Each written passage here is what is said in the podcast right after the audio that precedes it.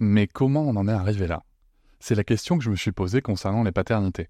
Pour y répondre, je vous propose de découvrir la BD Papa Sapiens, qui raconte l'histoire des pères à travers les âges avec humour et les chouettes dessins de Sévanie.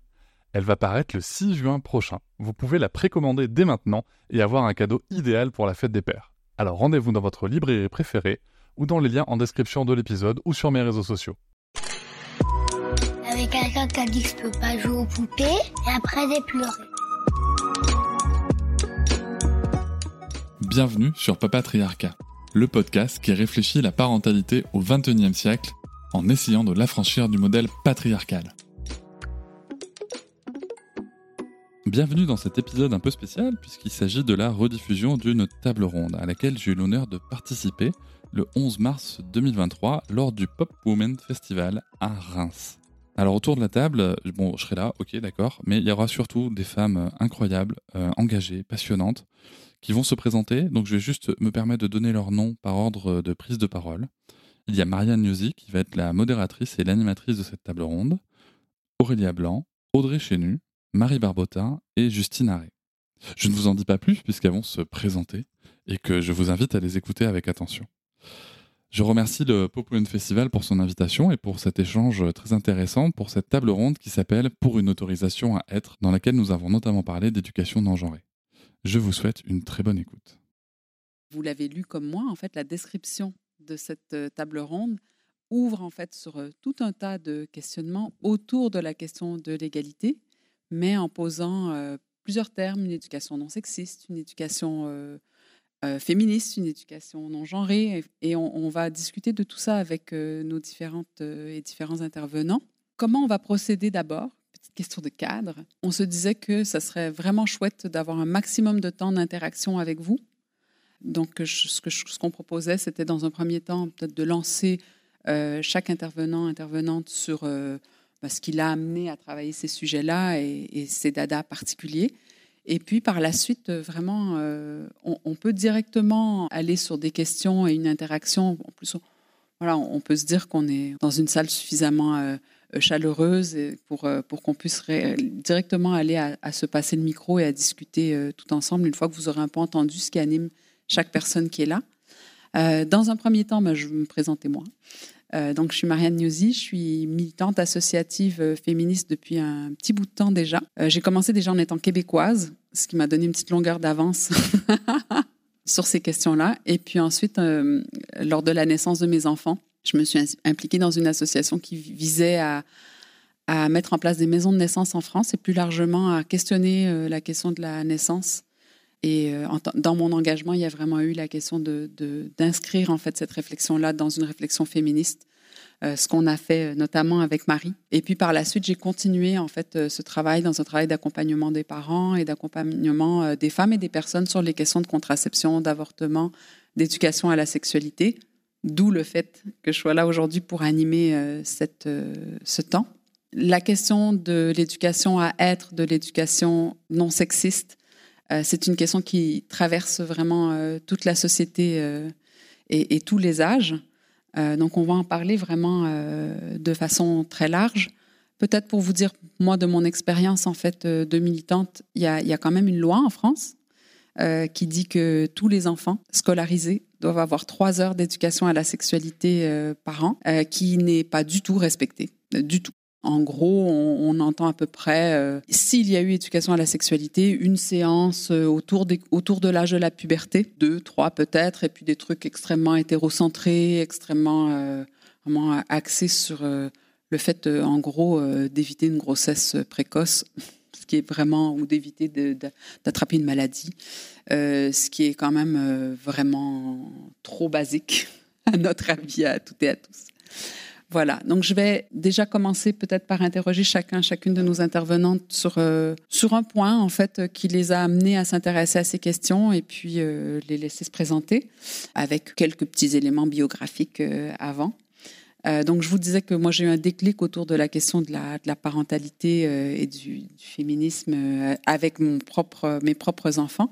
Et Aurélia, je voulais te lancer sur ce sujet-là. Donc, tu es journaliste notamment chez Cosette et tu as publié deux livres sur la parentalité et le féminisme. Un livre sur l'éducation des garçons particulièrement, et puis un livre sur le fait d'être une mère féministe. Est-ce que tu peux nous raconter un peu comment bah, déjà ton journalisme qui était déjà engagé s'est tourné vers les questions de parentalité? Bonjour euh, à toutes euh, et à tous et merci d'être là. Donc moi je suis euh, journaliste depuis un peu plus de dix ans dans, la presse écrite et ça fait sept ans que je travaille pour le magazine Cosette qui est donc un, un mensuel féministe. Donc je je m'intéresse euh, à ces questions de, d'éducation à l'égalité, euh, de droits des femmes, euh, de féminisme au pluriel plus largement dans mon cadre professionnel. Par ailleurs, je suis moi-même féministe depuis pas mal d'années sans être réellement militante.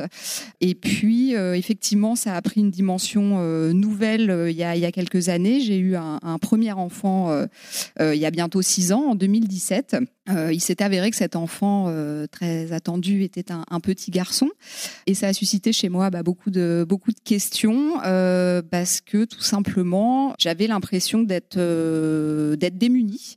je ne savais pas comment en tant que en tant que mère féministe je, je, pouvais envisager une éducation féministe à l'adresse d'un garçon, c'est-à-dire que un peu naïvement pour tout un tas de de raisons à la fois personnel notamment, je m'étais plutôt projetée avec le fait d'avoir une fille et ça me semblait relativement évident euh, de, de penser une éducation féministe et antisexiste en élevant une petite fille. Et je trouvais que ça posait d'autres questions euh, pour ce qui était d'élever un, petit garçon. Donc à l'époque, on était en, 2016-2017, avant le mouvement MeToo, ce qui a quand même son, importance. Euh, j'avais cherché, voilà, comme on peut tous euh, être amenés à le faire sur Google notamment, j'ai tapé mes petites questions, comment éduquer un garçon féministe, avec en arrière-plan cette idée que, bah, que c'était sans doute pas si simple, parce que ça fait quand même pas mal de, de générations qu'il y a des des, parents euh, attentifs à ces questions, qu'il y a des, euh, des, mères féministes notamment qui élèvent des enfants et des garçons. Et on voit bien qu'on a encore quand même beaucoup de, problématiques et de violences sexistes et sexuelles dans notre société. Donc manifestement, voilà, c'est pas si simple. Et comme à l'époque, eh ben, j'ai pas trouvé grand chose. Euh, c'est-à-dire que tout ce qui parlait d'éducation à l'égalité, ça s'adressait soit aux filles, soit aux parents de filles, comme si c'était finalement seulement du côté des filles qu'il fallait travailler ces questions et comme si du côté des garçons il n'y avait rien à interroger voilà, on aura peut-être l'occasion d'en reparler, mais en fait, c'est pas, pas surprenant. Et donc, du coup, bah, j'ai j'ai décidé d'interroger cette question euh, en, faisant ce que je sais faire, c'est-à-dire que moi je suis pas une, experte de la, de la parentalité ou de l'éducation, moi je suis, suis journaliste à la base, donc j'ai fait ce travail de journaliste en essayant d'aller euh, à la fois euh, comprendre comment on pouvait aborder cette question dans, dans ces différentes dimensions, voir aussi ce que d'autres avaient fait, pensé ou proposé de leur côté, et, avec l'envie aussi de réunir des, outils assez concrets et, et pratiques. Et c'est comme ça en fait que j'en suis arrivé à d'abord par la question de l'éducation euh, à l'égalité, enfin de l'éducation féministe, et puis après donc j'ai effectivement écrit un, deuxième livre qui parle de la, de la condition des mères euh, euh, dans une perspective féministe, tout simplement parce qu'après ben, ça fait maintenant six ans que je suis mère, donc j'ai eu le temps d'expérimenter bien concrètement les, réalités, les entraves et, même les violences que, que ça peut susciter le fait d'être mère dans une société encore très patriarcale. Voilà. Merci Aurélia. Euh, Aurélia qui va dédicacer euh, ses bouquins hein, après, donc vous aurez l'occasion de les feuilleter, de les acheter peut-être. voilà. Parlant de garçons, on en a un. Et en fait, euh, Cédric, toi aussi, ta vie a pris un chemin différent avec la paternité. Est-ce que tu, tu, veux nous raconter un peu comment, en fait, d'une situation de cadre dans la grande distribution, dirons-nous, tu en es venu à être un podcasteur sur les questions de, de parentalité euh, donc, euh, podcast Pas Patriarcat et un bouquin aussi. Et un bouquin, oui, tout à fait, Tu vas être papa, paru chez First et mm. illustré par la très talentueuse Blachette. Donc, déjà, bonjour à tous et toutes et merci beaucoup pour votre présence. Alors, bah, comment j'en suis venu? Bah, euh, C'est une grande question. Je pense que, on en parlait un petit peu en off tout à l'heure, je pense que le fait d'avoir fait la démarche de prendre un congé parental pour être trois mois, alors ça peut sembler peu, beaucoup, pas assez, je ne sais pas. Euh, mais en tout cas, trois mois euh, auprès de ma, ma, compagne et de ma fille à la naissance de, ma fille, Sarah, qui a quatre ans et demi. Euh, ça a été très déterminant dans mon parcours de paternité, ça c'est une évidence. Ensuite, j'avais des réflexions personnelles sur le rôle du père, puisque un des sujets pour moi qui est central, c'est les droits de l'enfant et le droit des enfants à une éducation non violente. Et je me suis retrouvé face à cette grande question par rapport au modèle que j'avais connu personnellement et autour de moi. Si je suis pas un père qui incarne la loi et la violence dans le foyer, en tout cas la, la discipline, Mais en fait, je sais pas ce que c'est être un père. Donc, ben, j'ai creusé, j'ai cherché, j'ai trouvé plein de trucs. Et en en parlant avec euh, les amis, avec euh, avec la famille, avec les collègues, euh, ben, il se trouve que je disais des trucs qui étaient pas trop cons. Et ma compagne, c'est son idée qui m'a dit tu devrais faire un podcast. voilà. Et en 2020, ce qui s'est passé, c'est que j'ai fait le choix, en effet, de, quitter mon emploi pour rester près de ma femme et de ma fille. Et donc, j'ai lancé ce podcast un petit peu au hasard, faut bien le dire. Et euh, de fil en aiguille, bah, ça c'est devenu quelque chose. Quelque chose dont je suis assez fier et, quelque chose qui amène surtout des solutions, qui amène des réflexions. Et alors le pourquoi? Mais le pourquoi, c'est parce que euh, j'ai une fille. Et euh, il y a une raison qui m'émeut un peu toujours quand j'en parle, donc voilà. mais il y a une raison qui est très égocentrée. En me renseignant, j'ai bien vu l'état de, l'adultisme dans notre, dans, notre, dans notre pays, dans notre société, mais aussi bien sûr du sexisme, du racisme et d'autres systèmes d'oppression. Et je me suis dit, je veux faire quelque chose parce que je veux pouvoir regarder ma fille dans 20 ans droit dans les yeux et lui dire j'ai fait de mon mieux. Donc j'ai pris euh, ce voilà, ce podcast, et puis ça a amené à un livre, et ça amène euh, plein d'éléments euh, de réflexion différentes. Ça a aussi amené le fait d'être en instruction en famille pour une autorisation à être, à être qui on veut être, et en ouvrant un maximum le chemin des possibles. Et voilà pour répondre à ta question, comment j'en suis arrivé à créer ce média et à traiter ces sujets-là.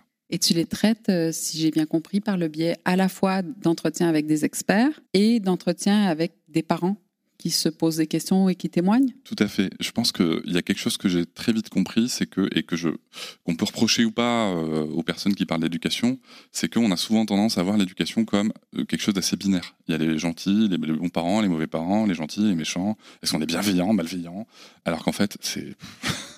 c'est un peu comme le genre, en fait. Le genre est un spectre. Et bien, en fait, la parentalité, c'est un spectre euh, et qui évolue, qui est en mouvement constant, euh, tout comme euh, les droits de l'enfant, tout comme l'intérêt supérieur de l'enfant. C'est quelque chose qui est en mouvement constant et on ne peut pas rester sur voilà un conseil à un instant T qui va fonctionner alors que deux secondes après il va plus fonctionner. Donc je trouvais que c'était important de mixer en effet des, entretiens avec des experts, des experts, des récits de parents, mais aussi euh, d'intégrer euh, des, choses très engagées. On parle d'écriture inclusive. Il y a aussi un épisode avec nous toutes sur euh, bah, qu'est-ce que c'est les violences sexistes et sexuelles. Ça va en parler parce que je suis écouté par beaucoup de mères et je pense que c'était important aussi qu'elles aient les clés de comprendre ce qui peut se passer dans leur foyer par moment. voilà, donc on va essayer de mixer tout ça pour comprendre que bah, c'est un sujet qui est complexe, qui est vertigineux, mais on va pouvoir piocher, prendre des, éléments et des clés, pour, des outils pour avancer. Je me tourne vers ma gauche et donc euh, à côté de moi, Audrey Chenu, qui donc euh, a elle aussi écrit des bouquins, mais euh, sur sa vie. Et puis le dernier, qui va paraître bientôt, sur l'éducation féministe la pédagogie féministe Ça s'appelle Entrée en pédagogie féministe et c'est chez Libertalia, ça doit paraître fin avril. Et en fait, euh, donc Audrey, euh, elle a raconté dans son premier livre, Girl Fight, son parcours, donc qu'il a mené en prison et puis qu'il a mené à se questionner sur plein de choses, dont notamment le genre avec des études en sociologie et une passion pour les mots, une passion pour le mouvement aussi, pour le sport, la boxe. Elle a fondé une association qui s'appelle Un ring pour toutes, où elle travaille euh, la boxe en mixité. Et en non-mixité. Et en non-mixité. Et avec une réflexion derrière. Donc euh, voilà. Et en fait, euh, j'aimerais beaucoup, parce que je ne savais pas que tu écrivais un livre qui va être publié, que tu nous parles un peu de cette réflexion-là que tu as eue avec une co-autrice sur ce que peut être une pédagogie féministe. Donc, point de départ, donc quand j'ai 20 ans, je suis en prison et donc j'ai écrit cette autobiographie. en fait, quand je sors, je me rends compte que la plupart des femmes dehors sont pas libres. Et du coup, ça part de là, mon combat aujourd'hui contre l'injustice, contre l'enfermement sous toutes ses formes. Et du coup, euh, j'arrive à faire effacer euh, mon casier judiciaire, je deviens instit et non pas prof des écoles. Franchement, je préfère le terme d'instit parce que voilà, on institue des choses. Donc, euh, ça fait 16 ans que j'enseigne en école élémentaire, du CPE CM2 dans le 93. Je travaille actuellement à Saint-Denis en CP. J'ai eu euh, beaucoup de lectures féministes en prison et, euh, la première que j'ai rencontrée, euh, c'est Claire Génie, qui est chorégraphe. Et voilà, et c'est comme ça que je suis là aujourd'hui, puisque c'est par Marie. Et donc, je travaille ces questions. Donc, je suis restée 9 ans dans une école avec cette directrice qui s'appelle Véronique Decker, qui a publié aussi chez Libertalia. Et en fait, on voulait juste raconter des choses qu'on a mises en place contre le sexisme, l'homophobie et le racisme, parce que, à mon avis, voilà, on a intérêt à travailler dans l'intersectionnalité et que c'est difficile de faire autrement de toute façon, puisqu'on travaille dans des quartiers où tous les enfants sont racisés, il n'y a que nous qui sommes blancs ou blanches en général. Donc ça aussi, ça induit pas mal de choses qu'on réfléchit et qu'on questionne. Euh, voilà, et il se trouve que donc pendant neuf ans, j'ai travaillé dans cette école où la plupart d'entre nous étions euh, des gauchistes et des féministes ce qui aide quand même pour mettre en place des actions contre le sexisme.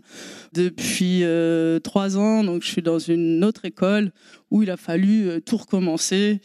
Et voilà, il y a beaucoup de, débats avec les collègues notamment et la hiérarchie, c'est compliqué. Voilà, s'il y a des collègues dans la salle, vous savez de quoi je parle et j'aimerais bien aussi avoir vos témoignages et qu'on discute de tout ça.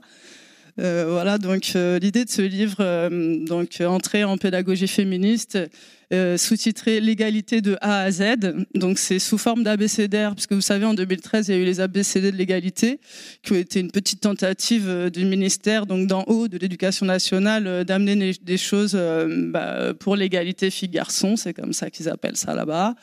Euh, sauf que ça a été euh, très marginal et abandonné très vite. Donc nous, on veut faire euh, voilà l'égalité de A à Z sous forme d'abécédaire et donc bah, je vous raconterai si je peux un peu présenter tout à l'heure. Du A comme audace, au H comme hétéronormativité, au S comme sport, évidemment, j'en parle. Et en fait, l'idée, c'est d'avoir, si vous voulez, quelque chose de transversal dans les pratiques enseignantes et euh, donc de pas de faire venir une association une fois par an comme c'est assez souvent le cas mais de travailler au quotidien en fait ces questions-là, donc dans le langage avec les enfants, dans comment on les encourage et comment on les valorise en fonction du genre et pas que. Euh, donc voilà, le dialogue avec les parents, avec la hiérarchie, euh, les enfants aussi, le temps qu'il faut pour déconstruire et pour mettre en question les choses. Et on a la chance, quand on est institut, de passer euh, quatre jours avec eux et elles. Donc, euh, c'est formidable pour ça. Ce qui est plus compliqué avec les collègues du secondaire, puisque du coup, euh, bah, moi, depuis les années 2010, je me forme sur ces questions du sexisme à l'école, etc. Et voilà, on voit pas mal bah, de changements par rapport à ça, euh, mais euh, très peu sur le terrain en fait euh, dans les écoles et au niveau de l'éducation nationale. Pour vous dire, moi j'étais à la mission égalité filles-garçons à l'académie de Créteil comme enseignante pour réfléchir et agir sur ces questions. Et on, on m'a poussé à la porte en disant que j'étais trop militante. On va en parler. Je suis sûre que ça va faire rebondir pas mal de gens cette question de l'éducation à l'école. Marie, donc j'ai déjà dit qu'on se connaît de longue date. J'avais envie de te poser la question parce que un truc qui m'a paru intéressant dans ton parcours, c'est que toi, tu es quelqu'un qui est dans ton corps depuis toujours, en fait, j'aurais envie de dire. Tu danses, tu... Mais euh, pour ce passage, premier passage dans ta carrière de danseuse vers la chorégraphie, je m'abuse, c'est la première fois, avec la chambre, à peu près. Je suis sûre qu'il y a eu d'autres choses avant. Avec la chambre d'eau, tu as eu envie justement de parler euh, de l'enfance, euh, du genre, avec euh, une pièce qui est adaptée d'un texte qui existe déjà. C'est une commande? Oui, une commande qui a été faite à Catherine Verlaguet, qui écrit pour... Qui avait déjà écrit un peu sur un sujet similaire? Qui était en pleine écriture d'un diptyque sur le féminin, sur une question de l'inceste et, et, une autre d'une petite fille sourde. Et, mais elle s'inscrivait pas dans un champ féministe. D'accord. Et là, elle a commencé à s'inscrire là-dedans, ce qui était intéressant. Ah. Et donc, qu'est-ce qui t'a amené à choisir ce sujet-là particulièrement? Pourquoi est-ce que ça te parlait à toi euh, euh, dans un parcours euh, d'artiste? Je crois que c'est un, parcours d'artiste, mais pas que. Parce que en effet, tu le sais, et, la question de la maternité a transformé beaucoup de choses pour moi. La question notamment de l'empuissancement avec un corps en effet qui était déjà euh, libre. Alors on pourrait revenir dessus hein, parce que les, les, danseurs et les danseuses vivent en effet par le corps mais ne sont pas euh, défaits de tous les stéréotypes non plus. Mais c'est le fait de devenir mère euh, qui m'a, je dirais, fait creuser un peu plus des questions féministes et qui m'a donné envie à un moment donné de passer de l'intime, de ce qui se passait dans mon foyer, au, euh, politique. J'estime euh, que euh, faire des spectacles, ça peut être politique. Pas nécessairement, mais ça peut l'être. Et c'était aussi l'idée de, alors, de faire une commande pour créer une histoire d'une petite fille qui serait née le point levé et qui essaierait de se défaire des injonctions qu'on lui donne à rentrer dans des cases, dans des boîtes mais c'était aussi s'emparer de mon médium euh,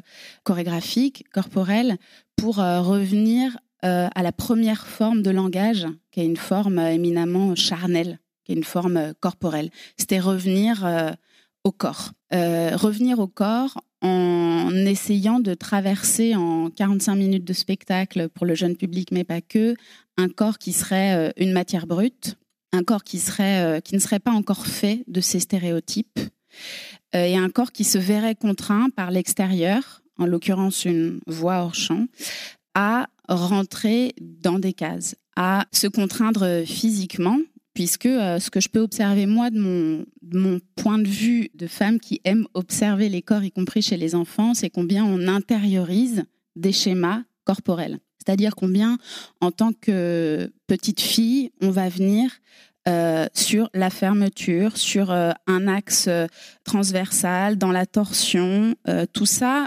des représentations qu'on a, hein, des représentations qu'on a depuis euh, l'Antiquité jusqu'à aujourd'hui encore, de femmes qui sont plus sur un cadre qui se referme, là où les hommes sont sur un cadre euh, physique qui s'ouvre plus, qui sent puissance, qui a plus de force, qui montre plus le muscle, qui a souvent dans la représentation les points fermés, là où il y a plus de détails chez les femmes, chez les filles. Je suis allée chercher vraiment de, l'iconographie euh, du genre. En partant, euh, on était dans une école avec Laurie Giordano qui m'assistait sur ce projet, en résidence en territoire rural de l'Aube. Et on était dans une petite bibliothèque d'école. On en parlait un peu en off euh, avant aussi, Audrey. Euh, et, on a cherché des images de représentation du masculin et du féminin. Et on a vu combien, en fait, les représentations du masculin et du féminin ne changent pas à travers les âges. Et combien, pour moi, c'est un vrai problème que les représentations ne changent pas, quand un corps peut être ou aurait envie d'être autre chose que la forme qu'on lui impose. On a regardé euh, plein de Walt Disney, j'avais envie de revenir à une culture populaire et euh, on s'est vraiment aperçu que euh, la petite sirène, que Blanche-Neige, en fait, c'était les mêmes que la Vénus pudique, c'était les mêmes que les peintures de Titien, c'était les mêmes que les peintures de Cabanel, c'était les mêmes en fait depuis l'Antiquité jusqu'aux représentations aujourd'hui, c'était les mêmes. Et donc, comment est-ce qu'on pouvait chercher des matériaux chorégraphiques qui, à la fois, déferaient, pourraient défaire ça dans le corps, et combien on pouvait aussi montrer que, euh, avec la contrainte, bah, on devenait ce corps-là bien malgré nous, en fait, de manière très inconsciente. Hein. Là, les représentations dans les images, en fait, elles, nous, pétrissent de manière euh, très inconsciente, qu'on soit d'ailleurs enfant ou qu'on soit euh, adulte. Et euh, voilà, donc c'est vraiment partie de, cette chose-là, de revenir au corps, de revenir euh, euh, au charnel et d'aussi offrir une possibilité d'avoir une héroïne fille, donc féminine, euh, qui va trouver euh, de la puissance, euh, qui va trouver de la force, qui va trouver malgré toutes les injonctions qu'elle a à être polie, jolie, sage, gentille, à avoir un corps qui est contraint. Comment offrir à des, enfants et à des adultes ou à des enfants intérieurs qui sont là au plateau avec nous, puisque c'est un, dispositif où, le public est au plateau avec nous, comment offrir aux plus proches ces multiplicités du corps et que le corps soit pas juste ce qu'on attend qu'il soit en fait parce que je crois que la société a des attentes sur comment doit être un corps. Et moi, j'ai vraiment envie de me, défaire de ça. Le médium de la danse contemporaine est quand même un médium assez facilitant, en effet, parce que, euh, bah, par exemple, moi, dans mes études, c'était des classes mixtes. C'est pas le cas, par exemple, quand on fait de la, danse classique encore. Moi, j'ai fait mes études au Conservatoire national supérieur, donc il y avait aussi euh, un département de danse classique, et les, les filles et les garçons ne prenaient pas les mêmes cours par exemple. Donc il y a quand même là, on voit bien qu'il y a une construction du corps de la fille dans le ballet, par exemple, qui est différent du corps du garçon. Là où moi, c'était quand même des cours mixtes et où on travaillait ensemble exactement les mêmes choses.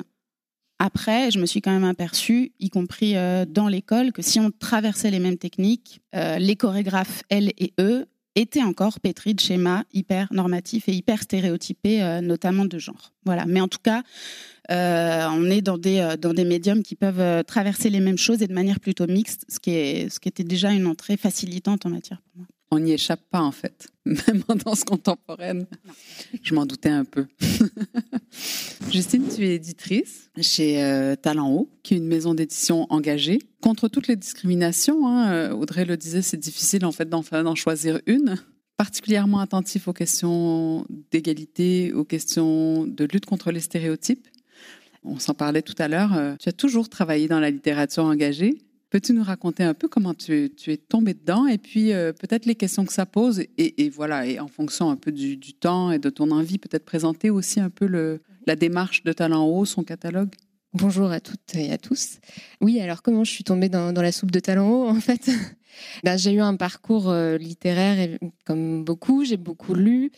Voilà, et pendant longtemps, je me suis pas beaucoup posé de questions, euh, comme euh, beaucoup d'enfants et d'adolescents, adolescentes, sur ce que je lisais, sur les représentations, etc. Et en fait, j'ai fait des études d'histoire avant de m'intéresser à l'édition et à la littérature de jeunesse. Et c'est à ce moment-là que j'ai dit, tiens, c'est intéressant de faire des études d'histoire, d'étudier quatre euh, différentes époques. On fait de l'histoire, je faisais de l'histoire ancienne, donc l'Antiquité, de l'histoire médiévale, le Moyen Âge, de l'histoire ce qu'on appelle contemporaine, qui, correspond à la Renaissance jusqu'à la Révolution française, et euh, de l'histoire moderne, pardon, et de l'histoire contemporaine. Et on étudie ces quatre époques et on étudie jamais les femmes en fait. Il n'y a pas de femmes dans, l'histoire, elles n'existent pas. Alors qu'on sait aujourd'hui que 22 femmes ont régné, par exemple, en France plus de deux ans. Donc ça, a, ça a commencé à me poser des questions.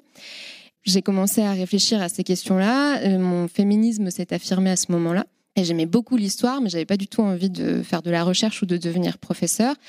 Et il y avait quelque chose que j'avais toujours aimé et qui m'avait toujours intéressé, c'était la littérature. Donc je me suis dirigée vers des études de littérature pour devenir éditrice. Et euh, je me suis euh, tout de suite intéressée à la littérature de jeunesse parce que je trouve que c'est un terrain formidable où il y a une grande liberté parce que Enfin, c'est une littérature à laquelle les médias ne s'intéressent pas, qui est un sous-genre de la littérature. Ça, avec tout ce que ça comporte de stéréotypes pour la critique. Hein, J'entends, euh, je, ne considère pas du tout que la littérature jeunesse soit un sous-genre. Et donc c'est un terrain de liberté incroyable où euh, on peut tester plein de choses, on peut faire plein de choses et notamment on peut être très engagé. Et euh, du coup, en faisant ces études-là, j'ai travaillé sur la littérature de jeunesse, sur l'engagement et j'ai rencontré Talent Haut en faisant ces recherches. J'ai rencontré Talent Haut grâce à une étude d'Anne Daflon de Nouvelle. Je donner juste quelques chiffres comme ça qui datent un peu parce que comme personne ne s'intéresse à la littérature de jeunesse, cette étude date de 2006, il n'y en a pas eu depuis, euh, et elle s'intéresse aux représentations des personnages. Et en fait, ce qu'elle dit, c'est qu'il euh, y a deux fois moins d'héroïnes que de héros, tout confondu. Euh, que quand il s'agit de personnages animaliers, il y en a dix fois moins. Donc euh, voilà, il y a un petit ours brun n'a pas de petit ours brune, hein, vraiment. Et euh, ça, c'est pour une question de, enfin c'est une question de d'idées préconçues sur le fait que les petits garçons ne, ne, peuvent pas se projeter dans des personnages de petites filles, alors qu'ils peuvent très bien le faire sur un petit ours ou sur un petit lapin, par exemple. Ça, ça pose pas de problème. Mais une petite fille, c'est plus compliqué. Donc on ne va pas mettre de personnages de filles, alors que les filles, elles, peuvent tout à fait se projeter dans les personnages de garçons, ça ne pose pas de problème. Donc voilà, j'ai creusé ces chiffres-là, je me suis demandé ce qu'on pouvait faire et ce qu'on pouvait faire Talent est en train de le faire, c'est-à-dire de créer de nouvelles histoires, de créer une nouvelle façon de dire les choses, de montrer euh, les choses différemment. Euh, Marie, tu parlais du corps et des représentations et c'est essentiel en littérature de jeunesse de montrer en fait euh, des personnages déjà différents. Euh, il existe tout type de personnages. La société est mixte, donc déjà représenter des personnages différents, que ce soit juste d'aspect et ensuite de genre. Enfin, c'était un, acte très militant. Talent Haut, c'est une maison qui a été créée en 2005, donc bien, bien avant MeToo. Et pendant 12 euh, ans, euh, on a eu un peu du mal à se faire accepter. Enfin, c'est-à-dire que dire qu'on était une maison d'édition féministe, c'était assez, euh, comment dire, euh, délicat parfois. Il fallait enrober un petit peu ça. Donc pendant longtemps, on a dit qu'on était voilà une maison d'édition qui luttait contre les discriminations. Point. Après, en affirmant notre, euh, notre expertise en termes de sexisme, puisque c'était là-dessus que s'est créée la maison d'édition. Et puis, ben, évidemment, euh, on lutte contre les discriminations de façon intersectionnelle. On s'intéresse à tout type de discrimination. C'est un peu bizarre de dire ça, euh, qu'on s'intéresse à tout type de discrimination. Le formuler de cette façon-là, c'est étrange parce qu'on a l'impression qu'on en fait un fonds de commerce en fait de la discrimination, alors que c'est justement contre ça qu'on veut aller. J'ai eu la chance d'être recrutée par Talent Haut euh, juste après mes études, après un stage que j'avais fait dans la maison d'édition. Et du coup, bah, une fois qu'on a trouvé une maison d'édition qui correspond aux valeurs personnelles qu'on a et qui, par ailleurs, est une maison d'édition euh, dans laquelle on a aussi euh, la liberté de se poser énormément de questions et on, fonctionne de façon assez collégiale chez Talent Haut, voilà, c'est une réflexion qui est en permanence nourrie par notre travail et, qui se nourrit, on se nourrit les unes les autres et des rencontres qu'on peut faire. Donc euh, voilà, une fois que j'ai rencontré Talent Haut, j'ai plus envie de, la quitter. Ça tombait bien, elle non plus. Et donc oui, on se pose beaucoup de questions chez Talent Haut sur à la fois le sexisme, donc l'égalité filles-garçons, mais euh, évidemment toutes les questions qui irriguent la société et qui ont éclos et qui éclosent encore et qui écloront dans les 10, 15, 20, 25 prochaines années à venir. J'espère qu'on sera encore là. Talent à 18 ans, il y a une forme d'institutionnalisation, on a une expertise, etc. Mais ça suffit pas en fait d'avoir une expertise sur l'égalité filles-garçons. Il faut euh, toujours essayer de se poser des questions de ce qu'on est encore en train de dire. Euh, les livres qu'on fait aujourd'hui sont différents des livres qu'on a fait il y a 10 ans. les livres qu'on a fait il y a 10 ans, quand on est amené à les réimprimer, à les rééditer, ben, on se pose la question de est-ce qu'il faut le faire comme ça? Est-ce qu'il faut pas changer des choses? Et si on doit changer des choses, est-ce que les auteurs autrices vont être d'accord pour nous suivre dans ce mouvement-là? Donc c'est un perpétuel questionnement qui doit pas du tout, enfin qui doit être en ne pas quitter le lien du terrain en fait. Euh, et du coup, ce qui nous aide aussi, c'est ce genre de rencontres, c'est aussi travailler avec les écoles et travailler avec les associations euh, féministes, mais pas seulement. En fait, euh, on était il y a trois jours à un colloque sur les violences faites aux enfants. Voilà, c'est aussi à ces, ces questions-là dont doit s'emparer la littérature de jeunesse je pense que la littérature, la littérature, enfin tout art est tout le temps politique. je ne crois pas qu'on puisse, enfin rien n'est neutre. Donc quoi qu'on dise, quoi qu'on écrive, quoi qu'on publie, quoi qu'on mette en scène, on porte un message et on, doit, on se doit de se questionner. C'est notre responsabilité de se questionner. J'avais promis d'ouvrir assez rapidement euh, aux questions, témoignages euh, de la salle. Sentez-vous absolument libre et, je sais que ça prend des fois un petit peu de temps euh, d'avoir le courage euh, ou l'étincelle de demander le micro. Donc je vous le dis, c'est ouvert si vous voulez intervenir à ce stade-ci. Et puis sinon, ben, j'ouvrirai aux personnes qui sont là, autour de moi, en fait. Est-ce que ce que vous avez entendu de la part euh, des collègues de table ronde vous a donné envie de d'abonder?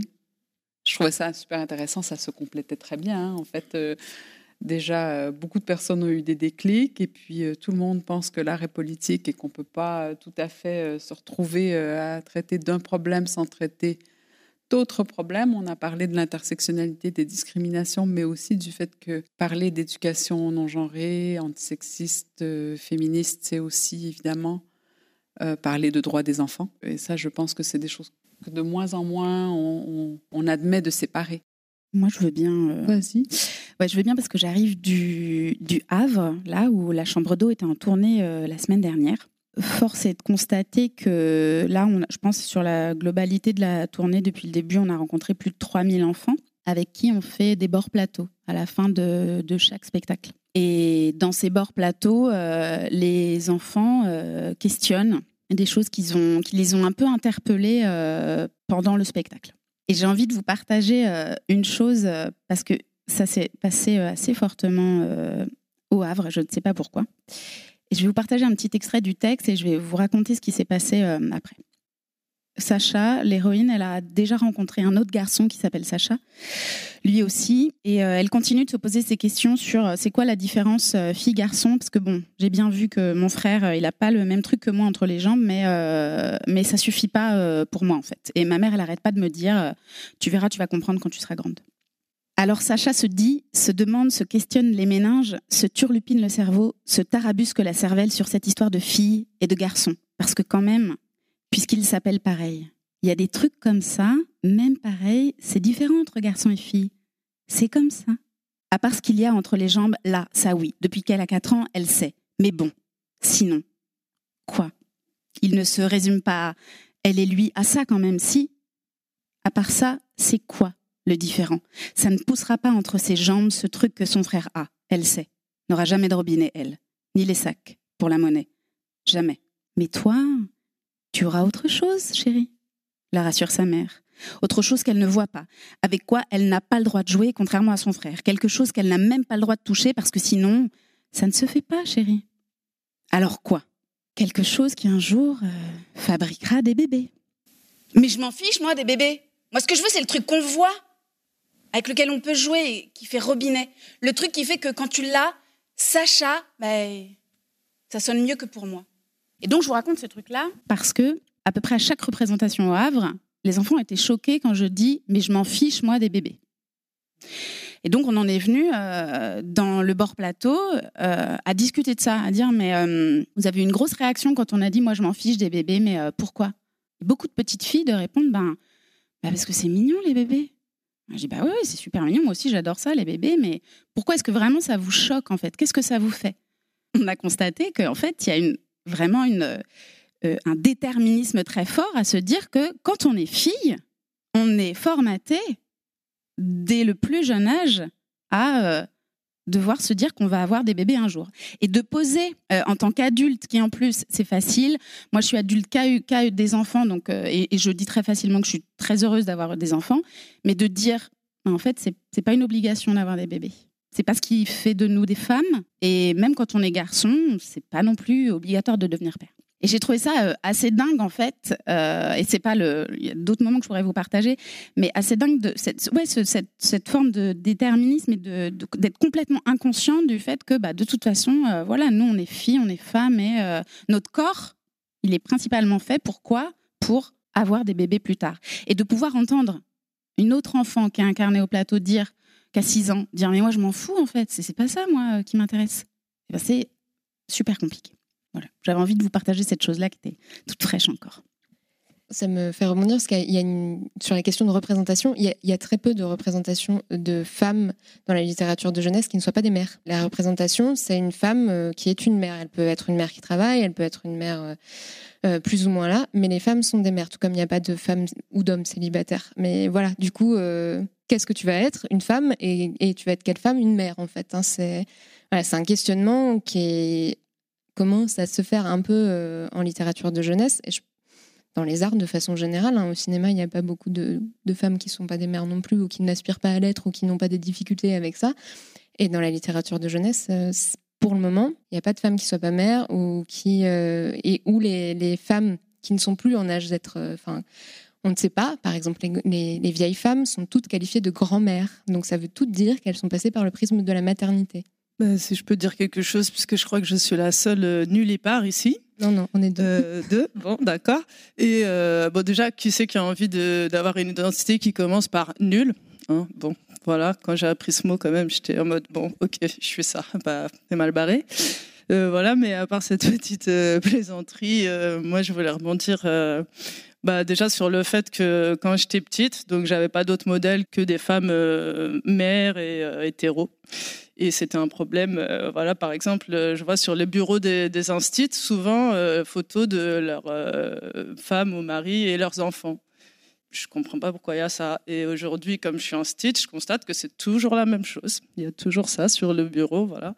Alors vous allez me dire, bah, alors pourquoi euh, c'est important? Bah ouais, c'est important parce que moi je me suis jamais projetée comme mère euh, ni comme femme euh, avec un mari.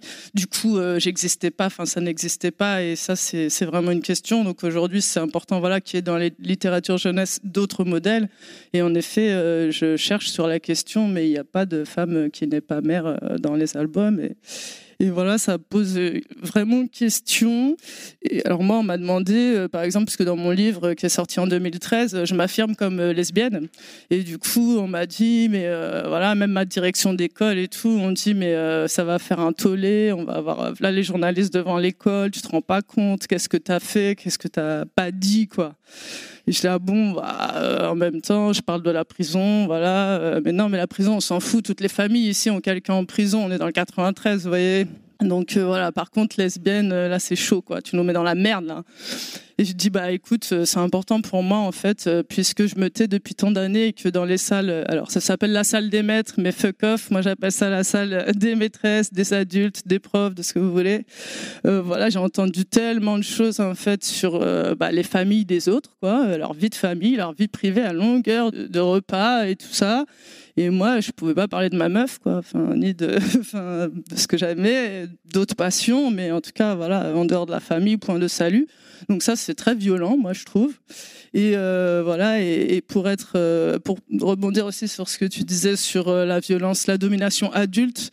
voilà, quand je suis devenue instit au début, donc j'avais 26 ans, et ça me frappait l'autoritarisme en fait et la violence faite aux enfants dans le cadre de la classe. quoi. C'est incroyable. Déjà, le premier besoin d'un enfant, c'est de bouger. Et le premier truc qu'on fait à l'éducation nationale, c'est de les coller sur une chaise toute la journée, chercher l'erreur. quoi. Donc ça, ça m'a beaucoup interrogé. Donc c'est pour ça que je me suis dirigée vers la pédagogie freinée et différentes pédagogies alternatives.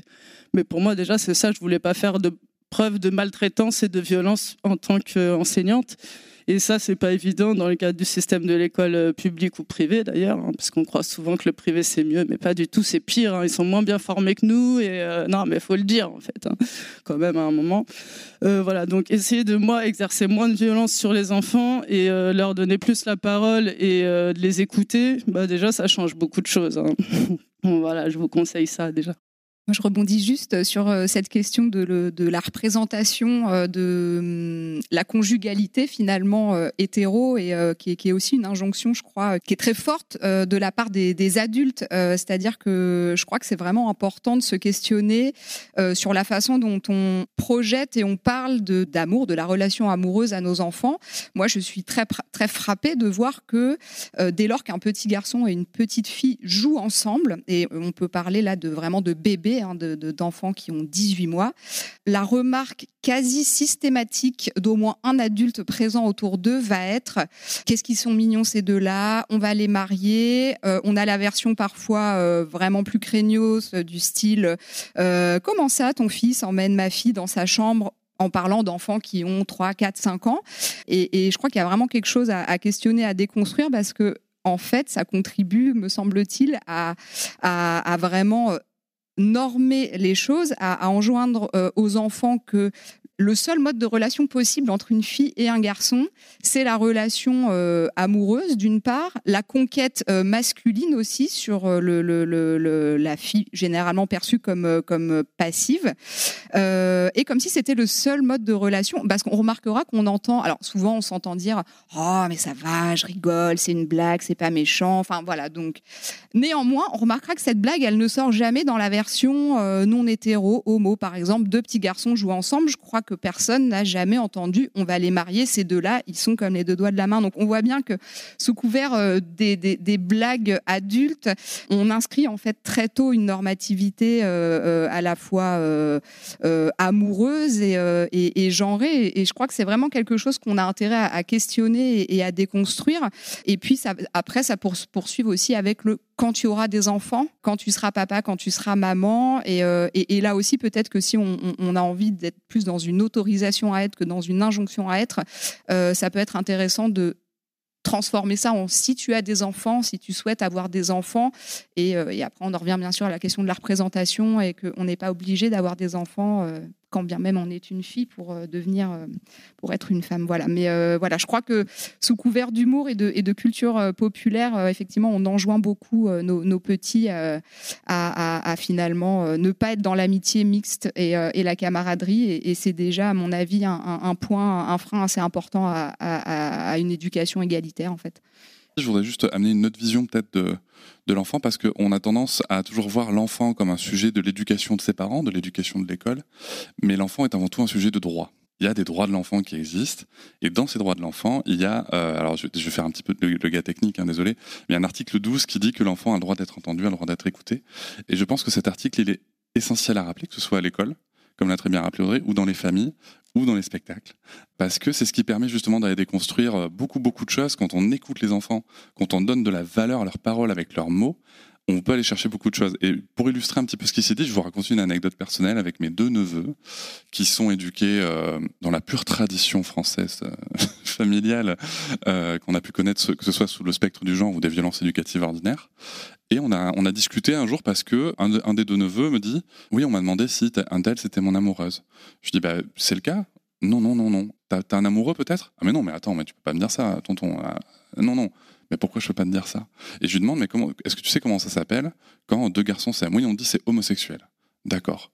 Et quand deux filles s'aiment, on dit, euh, alors je crois que papa une fois il a dit euh, euh, goudou, lesbienne. Bon, ok, passons. et je dis, et quand un homme et une femme s'aiment? Ben, c'est normal. Ah Et bien en fait, ça s'appelle hétérosexuel. Et en fait, c'est comme ça qu'on peut aller chercher aussi justement la déconstruction de, ces stéréotypes de genre. C'est en partant, si on part du principe que l'enfant en tant que sujet de droit Donc déjà, il faut connaître ses droits. Euh, en tant que sujet de droit, a accès à tout un tas d'informations. Et, souvent, on se dit, je repense à, la petite phrase dans le spectacle, euh, maman, euh, pourquoi est-ce qu'il se touche? Enfin, voilà. Quand l'enfant pose des questions, il dit, mais tu verras plus tard. Tu... Et en fait, c'est justement en accédant à ces droits-là d'échange d'informations et sans tomber dans la surprotection qu'on trouve aussi souvent, mais qu'on peut aller chercher des sujets.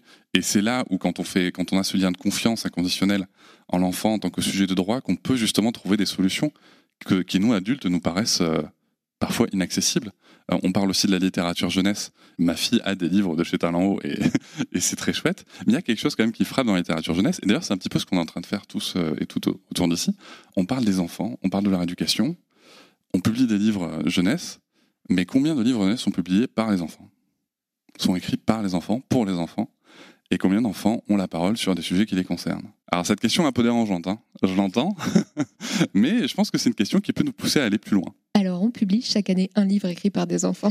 Depuis 15 ans, Talent organise un, concours d'écriture dans les classes de CPCE1 qui a lieu dans en Ile-de-France, donc dans toute l'île de France. Il y a 200 classes qui participent chaque année. Et en fait, chacune des classes reçoit une mallette qui contient des livres publiés par Talent Haut qui ont pour thématique principale l'égalité filles-garçons. Donc des livres où ils vont, autour desquels ils vont réfléchir, ils vont construire. Euh, enfin, voilà, l'enseignant, l'enseignante va pouvoir travailler avec, euh, avec euh, les élèves pendant plusieurs mois. Et le but du concours, c'est que ces classes écrivent un manuscrit d'album euh, donc huit doubles pages, donc huit petits paragraphes, avec pour thématique principale l'égalité filles-garçons. Donc ça peut prendre différentes formes, ça peut être une fable, ça peut être une narration classique, ça peut être quelque chose d'humoristique, ça peut reprendre la trame d'un conte, etc. Ça peut être une réécriture, ils sont libres. Et ensuite, le, les classes renvoient leurs manuscrits qui sont lus par un comité de lecture de talent haut qui fait une première, un premier euh, tri de ces manuscrits-là. Et ensuite, nos partenaires institutionnels et financiers font partie du jury qui va élire euh, le manuscrit gagnant. Et, le manuscrit gagnant est publié sous forme d'album, qui est illustré par un illustrateur ou une illustratrice professionnelle qui va rencontrer la classe. Donc, ils, vont avoir un échange aussi sur ce que les enfants attendaient de l'illustration. Donc, il y, a, une, voilà, il y a une écoute. Il y a après des échanges pendant le temps de travail éditorial qui sont faits avec l'enseignant ou l'enseignante, et qui a peut-être encore la classe avec elle, parce que c'est sur un temps long. Du coup, ça se déroule sur trois ans en tout, enfin deux années scolaires mais trois, années civiles. Et à la fin, le, livre est publié, les enfants le reçoivent et il est distribué à toutes les classes qui ont participé au concours il y, a des choses incroyables. Parfois, il y a des textes géniaux. Parfois, bah, c'est des textes écrits par des CPCE1. Quoi. Il y a pas c'est pas, enfin, il y a toute la verve enfantine qu'il peut y avoir. Il y a, des choses euh, parfois très, parfois on, retrouve des grandes lignes. Il y a des années où il y a une thématique pirate. On ne sait pas pourquoi, mais ça irrigue sur 100 textes sur 170. Il y a des pirates. Voilà. Donc il y a des, il y a des choses qui sont très intéressantes et surtout, ce qui se passe autour de ça, c'est qu'il y, a eu une prise de conscience pas de toute l'éducation nationale, mais d'une partie des personnes qui étaient, euh, qui nous accompagnaient dans le concours, notamment dans le 93, avec euh, des euh, formations qui ont lieu du coup auprès des enseignants et des enseignantes, parce que les enseignants et les enseignantes ne reçoivent pas ou très peu de formations en littérature de jeunesse de façon générale, et donc bah, toute la difficulté de s'en emparer quand en plus on n'a pas le budget pour en acheter dans sa classe, etc. Bref, ce concours donc donne la parole aux enfants et pendant longtemps on a mis aussi en librairie ces livres. Ça veut dire qu'ils pouvaient être achetés euh, en librairie. On a arrêté de le faire euh, pour des questions euh, très pragmatiques, en fait, qui sont que bah, ça coûte de l'argent et ça n'en rapporte pas beaucoup. C'est un concours qui était porté par Talent et qui est maintenant porté par une association, mais qui est qui est financé encore à 30% par Talent euh, de, de, sa poche. Et Talent, euh, on ne gagne pas beaucoup d'argent de façon générale, donc on n'a pas beaucoup à en donner non plus. Euh, et, du coup, donc on a arrêté de produire pour la librairie parce que ça, nous revenait trop cher d'imprimer pour la librairie. Mais il peut être acheté sur le site d'Amnesty International, qui est notre partenaire sur ce concours aussi. Voilà, c'est une façon de leur donner la parole. C'est évidemment très petit, mais voilà, au moins c'est c'est je sais pas combien de milliers d'enfants depuis qu'on le fait, depuis 15 ans, 200 classes de, on va dire, 25 élèves qui ont pu euh, avoir cette parole. On parle euh, d'éducation là des, des enfants. Tu as, commencé comme ça, Cédric? Moi, je suis pas fan du mot éducation. Ce que j'aime, c'est le mot accompagnement. Mais je suis d'accord pour utiliser le mot éducation pour les enfants à partir du moment donné où je vais l'utiliser pour moi-même. Me dire, euh, est-ce que moi, je m'éduque en tant que parent? En tant que mère, euh, en tant que père. Est-ce que c'est pas là l'endroit de déconstruction massif qu'il faudrait avoir, de réellement se poser les questions? Je rebondis encore sur un truc qui s'est passé au Havre cette semaine. Euh, dans la chambre d'eau, il y a euh, un moment où euh, Sacha dit à sa mère Maman, j'ai un bobo là. Sa mère lui dit Mais non, c'est pas un bobo, chérie. Un trou là, mou, ce trou. Pas comme une croûte, elle peut même entrer dedans. Non, non, non, non, non ne touche pas, chérie. C'est quoi? Hum, C'est pour faire pipi, chérie. Et puis elle continue de se découvrir, et là, donc assez imagé dans le, dans le spectacle. Et ensuite, elle se dit, bah, tiens, j'ai une languette là. Ah, peut-être si je tire dessus, euh, ça va faire comme mon frère.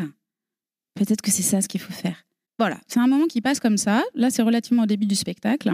Et pareil, souvent à la fin du spectacle, pendant le bord plateau, des questions se posent à ce moment-là. Qu'est-ce que c'est qu'une, c'est quoi la languette? Tout le monde a compris ce que c'était que le robinet, mais qu'est-ce que c'est que la languette? I'm Sandra, and I'm just the professional your small business was looking for. But you didn't hire me because you didn't use LinkedIn jobs. LinkedIn has professionals you can't find anywhere else, including those who aren't actively looking for a new job but might be open to the perfect role, like me. In a given month, over 70% of LinkedIn users don't visit other leading job sites. So if you're not looking on LinkedIn, you'll miss out on great candidates like Sandra. Start hiring professionals like a professional. Post your free job on linkedin.com/people today.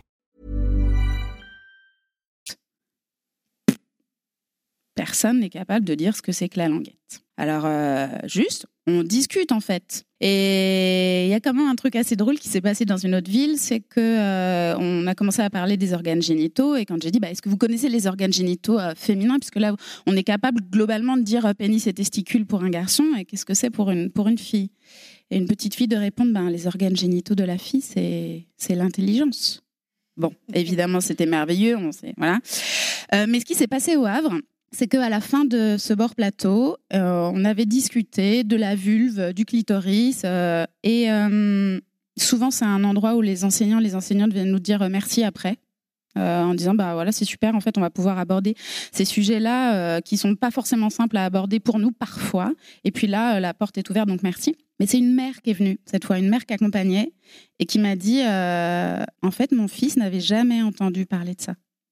Fils de au moins 6 ans et je dis ah ouais donc et elle me dit bah merci en fait parce que je savais pas trop comment en parler. Euh, une fois quand il était tout petit, euh, il, m'avait vu nu, il avait vu que j'avais du sang, mais bon je lui avais dit c'est des trucs de fille quoi, c'est tout. Et je dis bah voilà en fait vous voyez c'est vachement plus simple en fait de nommer les choses telles, telles qu'elles existent, telles qu'elles sont biologiquement euh, nommables ben, ça nous facilite la chose. Et puis vous voyez, les enfants, ça les fait pas rire. À partir du moment donné où on dit vulve et clitoris et pénis et testicules, ça les fait pas rire comme quand ils disent zizi, euh, boubou, euh, nénette, etc. Et euh, c'était la première fois qu'une mère venait me voir en me disant, bah, en fait, c'est simple d'en parler.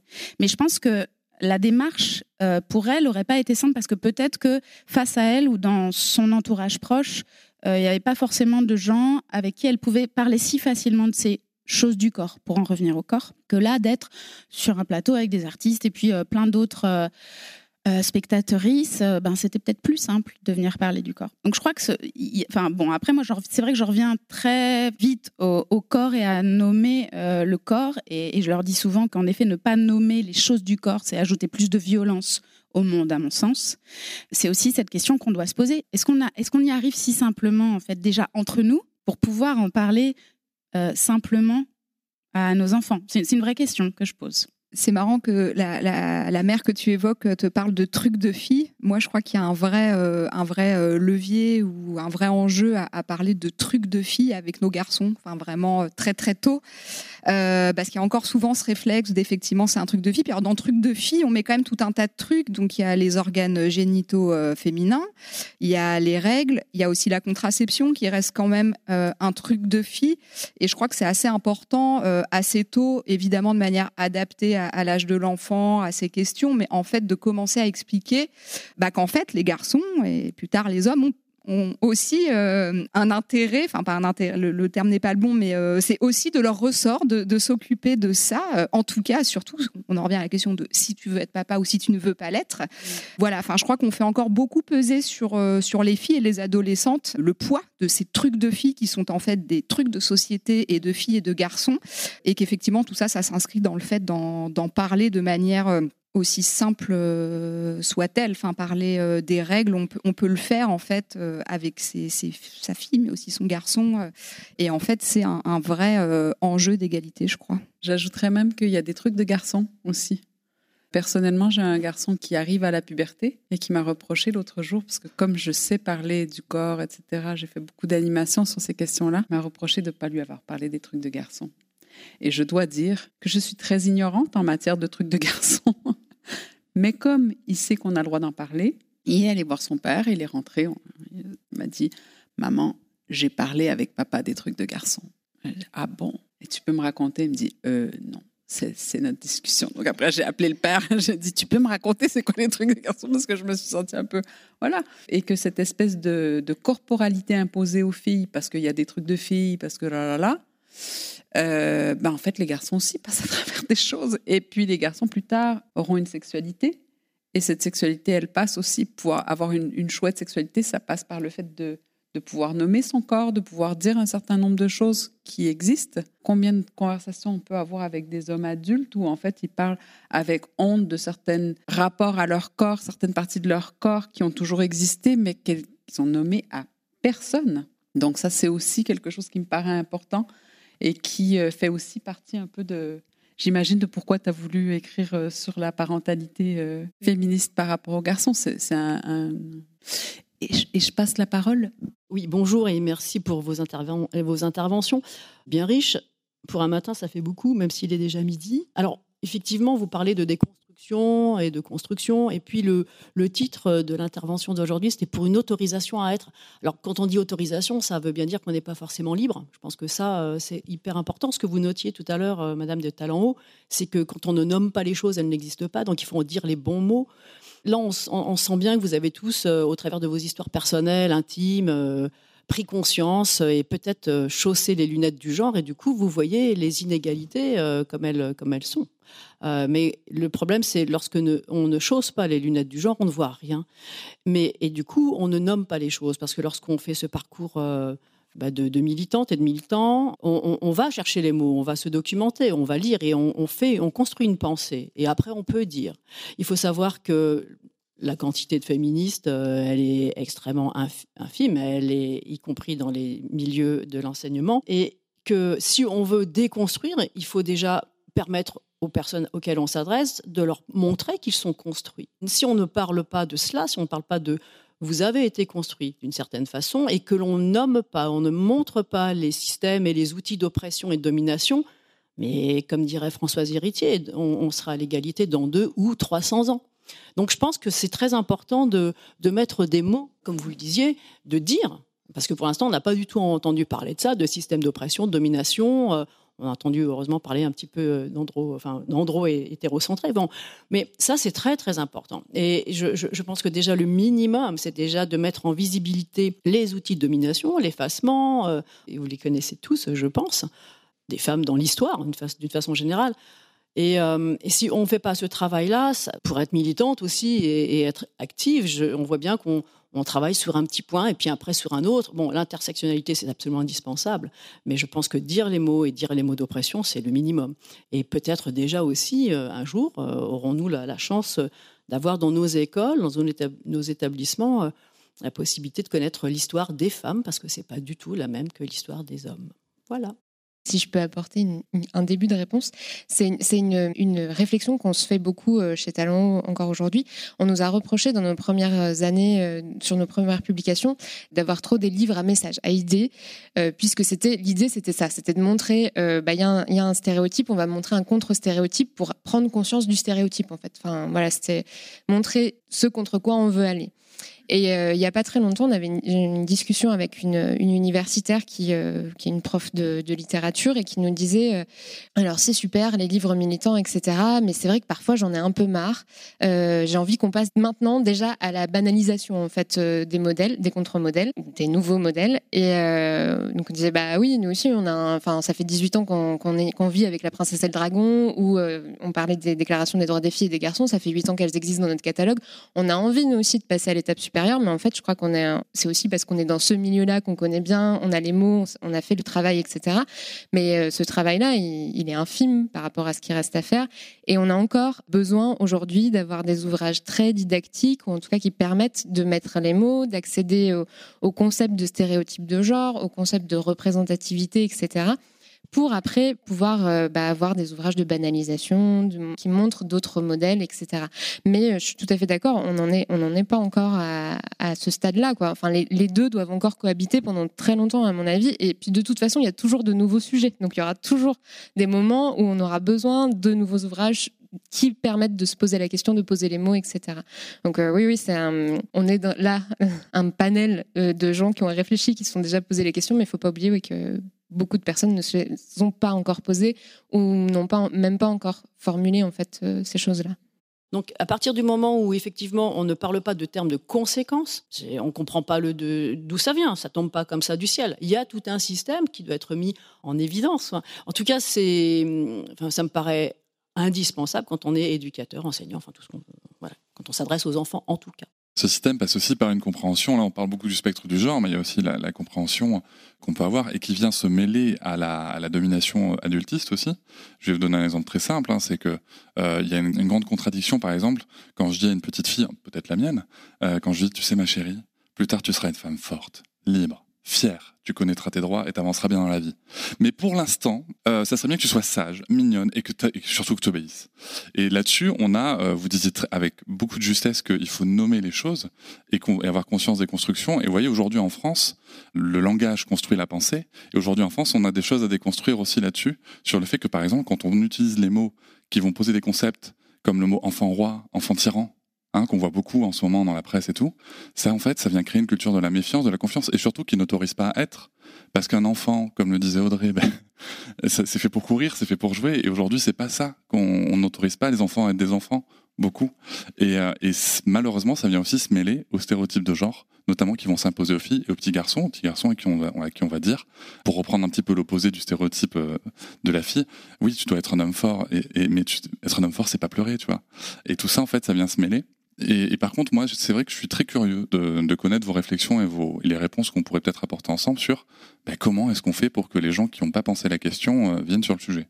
Pour qu'il y ait plus de, de, personnes qui se posent ces questions, il faut qu'il y ait plus de personnes qui vous écoutent. Il faut qu'il y ait un système de garde pour enfants euh, ce matin pendant le temps de la conférence, pour que les parents puissent être présents il y a beaucoup de professionnels. Pour moi, il y a la question de la formation qui est essentielle parce que ce que tu soulèves, voilà, et ce sur quoi j'ai terminé ma présentation tout à l'heure en disant, euh, bah, en gros, j'étais trop militante et trop féministe. Sauf qu'il y a 15 ans, il n'y avait que nous, euh, les militantes féministes, pour s'intéresser à ces questions euh, dans l'éducation et à faire quelque chose. Donc voilà, moi, pendant 10 ans, j'ai formé mes collègues au sein du syndicat Sud Éducation, entre autres, ou du mouvement Freinet. donc ça, c'est vraiment une question essentielle pour pas qu'on soit une poignée. Et ensuite, rapidement, parce que j'ai envie de laisser c'est la parole aux gens, euh, je voulais revenir sur le, sur le corps, en fait. C'est aussi que, voilà, tu parlais de nommer les oppressions et tout ça. Ben, en fait, dans le corps, euh, ben, par exemple, il y a un truc là, si on regarde, euh, voilà, les femmes croisent leurs jambes. Et ça, c'est un truc qui est mauvais pour la santé, en fait, de base. Moi, j'apprends ça avec ma kiné, parce que j'ai un problème de lombaire en ce moment, mais surtout, croise pas les jambes, tu vois. Par exemple, comme j'ai amené, donc, parmi les outils, et pour prendre conscience des oppressions à l'école, moi, j'utilise la non-mixité. C'est euh, plein de débats que j'ai pas envie d'avoir aujourd'hui, mais juste pour vous dire, les gamines donc de primaire que j'avais euh, en quartier populaire, là, de 6 à, à 10 ans, tous les lundis soirs, on se retrouvait et ça s'appelait autodéfense et boxe. J'avais fait pour euh, obtenir, parce que ma hiérarchie m'avait refusé en disant la non-mixité, c'est interdit à l'école. J'ai dit, OK, mais quand vous faites danser foot et que c'est non-mix de fait, vous dites rien. Donc là, c'est parce qu'il faut pas nommer. Il y a des choses qu'il faut pas nommer, hein, certaines fois. Donc voilà. Et les gamines qui me disent, mais Cresse, mais, mais pourquoi on n'est que des filles? Première chose, du coup voilà. Donc là, on commence à discuter, puis il y en a qui, disent des choses en fait sur ça. Et euh, quand on apprend un peu l'autodéfense, voilà, les situations, bah, elles prennent conscience de, plein de choses en fait. Euh, voilà. Après, j'ai plein d'anecdotes d'école et tout ça, mais juste euh, puisque là, je vais pas avoir le temps, je voulais juste revenir sur le dernier truc. Ah oui, quand on donne la parole aux enfants, les choses sortent. Donc le conseil d'élèves, je sais pas si vous voyez ce que c'est. En gros, le conseil, ça donne la parole aux enfants dans les classes, et là, c'est dans l'école. Donc il y a deux élèves de chaque classe, et c'est moi qui anime le conseil. Et euh, chaque année, ça revient toujours de euh, les garçons nous passent pas la balle. Du coup, là, il y a une élève de ma classe de CP qui dit bah, on n'a qu'à faire une balle pour les filles, une balle pour les garçons. Et là, il y a mon autre collègue qui dit ah bah non, surtout pas, on va pas en arriver là. Mais en fait, ça fait depuis. euh, moi, j'étais en sciences d'éducation et sociologie. C'était en 85, euh, je crois, Claude Zeidman qui dit qu'en fait, si la mixité qui a été proclamée du jour au lendemain n'a pas été réfléchie, elle favorisera toujours la domination masculine. Et c'est ce qui se passe. Sauf que les collègues veulent pas voir ça en face, parce que quand vous commencez à être dans une éducation égalitaire, ce que j'ai fait dans ma classe, les garçons ils foutent le bordel. Ils sont pas habitués à pas être euh, traités euh, de façon supérieure, dominante. Donc voilà. Après, ça pose plein de questions. Il faut avoir du courage, il faut avoir euh, plein de choses. Et merci de partager aussi vos témoignages. Euh, je voulais juste, euh, bonjour, je, suis comédienne et j'interviens aussi euh, dans le temps scolaire avec le théâtre. Je me suis retrouvée face à une situation qui est intéressante et qui interroge l'affirmation de la parole politique, j'imagine ministérielle, au niveau des, enseignants pour autoriser le corps enseignant à travailler plus ouvertement sur ces, sur ces questions-là, sur un projet qui s'appelle le projet Théa, qui est un projet national où on choisit un auteur nationalement, puis on va essayer de travailler avec les enfants sur la mise en scène. On a proposé euh, tout un corpus de textes dans une école, donc réunion de d'enseignants, ils avaient lu les textes, etc. Et parmi eux, il y avait de Dominique Richard, euh, Hubert au miroir. Donc Domi- Dominique Richard, euh, voilà, qui, qui est connu et qui travaille de magnifiques sujets de théâtre. Et Hubert, dans une des histoires, euh, s'interroge si son amitié pour euh, notre petit garçon est de l'amitié ou si c'est plus fort ou, à quel niveau, où est-ce qu'il met le curseur, euh, comment ça se fait qu'il a tout le temps envie d'être avec lui en sortant de, l'école et puis pendant, etc. C'est très beau, c'est magnifiquement écrit, c'est très fin, voilà. Aucun des enseignants ne choisit ce texte. Et quand je quand j'interroge, je, dis mais pourquoi vous, vous n'avez pas choisi ce, texte? Je, trouve que c'est une des histoires les plus belles qu'il puisse y avoir. Et la réponse c'est oui, bon, mais parce que euh, voilà, avec l'histoire d'Hubert, là, on ne sait pas trop. euh, euh, ils sont un peu jeunes. Bon, on était dans les CE, CM1, euh, voilà. Mais j'ai questionné, j'ai dit jeune pourquoi? Et en fait, la, réponse était pour mettre des idées comme ça dans la tête des enfants si jeunes. Et j'ai insisté, j'ai dit réfléchissez vraiment parce que là c'est très c'est très grave quoi, c'est vraiment très embêtant ce qui se passe. Et en creusant un petit peu, j'ai bien compris que individuellement ces enseignants euh, et, certainement à la maison auraient pas eu de problème à traiter cette euh, cette question euh, du sentiment amoureux, de l'homosexualité, etc. Par contre, ils se trouvaient avec la que vont dire les parents. Parce que tant que ça reste dans le corps, dans le sein de, de- la classe, j'imagine que ben, cette éducation peut se faire, ce- ces discours peuvent se faire. Mais au théâtre, il va y avoir une représentation, il va y avoir une affirmation, il va y avoir l'affirmation d'un choix de classe, d'un choix d'enseignant. Et donc, comment l'enseignant va pouvoir justifier auprès des parents ce choix-là, en fait? Et, je crois que là, il manque une autorisation, une autorisation et même une, invitation claire et nette à ce que ça fasse partie, euh, évidemment, de, ce qui est enseigné, et quitte à mettre euh, certains parents d'élèves euh, en difficulté, et quitte à provoquer les débats. Alors moi, j'ai dit, mais moi, je veux bien rencontrer des, parents avant de faire le projet, si vous voulez. J'expliquerai. Oui, il faudra y penser. Bon, ça, c'est jamais fait. Voilà. Merci beaucoup pour votre intervention. Je voulais juste dire une chose, c'est que je pense que les parents ont bon dos. Je pense qu'il y a un véritable euh, terrorisme institutionnel sur cette question-là. Parce que moi qui suis beaucoup les questions d'éducation à la sexualité, notre président lui-même a dit, contrairement au principe de l'éducation à la sexualité euh, tel qu'institué par le ministère de l'Éducation, que les questions de genre et les questions d'orientation sexuelle avant le collège, c'était un peu tôt. Et c'est quelque chose, en fait, je pense, qui nous fait peur à toutes et à tous. Ne nommez pas cela. Alors qu'Aurélia nous dit elle-même qu'on dit à des gamins de 3 ans qui vont se marier quand c'est un garçon et une fille et qui se- qui s'aiment bien, mais à des enfants de CE1, CE2, CM1, CM2, qui, quand vous parlez à des personnes qui ont euh, une orientation sexuelle non hétérosexuelle, enfin, ils le savent déjà, en fait. Pourquoi est-ce qu'on ne pourrait pas le nommer auprès d'eux? Par ailleurs, les familles euh, homoparentales, homosexuelles euh, existent déjà et elles font partie aussi de, de- De la réalité. des, des écoles, mais euh, il y, a, il y a- il y a cet écran, ce- ce- cet homme de paille qu'on nous brandit euh, à, à chaque fois. Oui, puis je pense que Audrey, tu pourras le confirmer, mais la lutte contre les discriminations, notamment sexuelles, est au programme de l'éducation civique et morale à partir du cycle 3, si je dis pas de bêtises. Jusqu'au collège et, au lycée. Donc les enseignants et enseignantes ont en charge d'en parler en fait. Et c'est, enfin, il et elle pas forcément la possibilité de le faire, mais, pas parce qu'il il et elle n'osent pas, parce qu'il y a un interdit. Bah en fait, c'est dès le CP euh, qu'on commence l'éducation affective et sexuelle normalement, justement en leur montrant, euh, par exemple, avec la littérature jeunesse, euh, d'autres types de familles, comme celle que tu viens de nommer. Enfin voilà, et puis parler, nous on parle en conseil d'enfants avec des enfants de 6 ans, de c'est quoi l'amitié, c'est quoi l'amour parce qu'il y a déjà des problèmes qui surgissent de ouais j'ai plus de copains j'ai plus de copines je, voilà. Ah bah pourquoi? Qu'est-ce que tu as fait ah ouais. Et en fait tout ça le travail sur les émotions notamment enfin voilà sur les habiletés sociales qui est très nouveau à l'école et personne n'est formé hein, mais bon voilà moi c'est quelque chose qui m'a tellement manqué dans mon éducation que je suis allée un peu chercher ça il y a beaucoup de boulot, mais pour moi, la plupart des collègues qui ne font pas cette éducation-là, en effet, euh, disent souvent que c'est par rapport aux parents, mais la plupart du temps, c'est par rapport à eux-mêmes, parce qu'ils et elles n'ont pas déconstruit plein de choses et qui sont dans ces normes binaires, euh, voilà, d'injonction à l'hétéronormativité et qu'ils n'y ont pas réfléchi. Et ce qui est difficile quand on fait de la formation, du coup, avec les collègues, c'est que disent ah ouais, mais en fait, moi, je suis binaire ou je suis sexiste. Enfin voilà, ça les remet en question eux et elles-mêmes dans leur vie, dans leurs choix, dans leurs normes. Et ça, c'est difficile à avoir en face. Donc bien sûr, on n'a aucun soutien, euh, ni légitimité, ni autorisation à, euh, enseigner euh, en tenant compte de cette question par rapport au, ministère. Depuis la manif pour tous, en fait, on est bloqué dans, plein d'actions.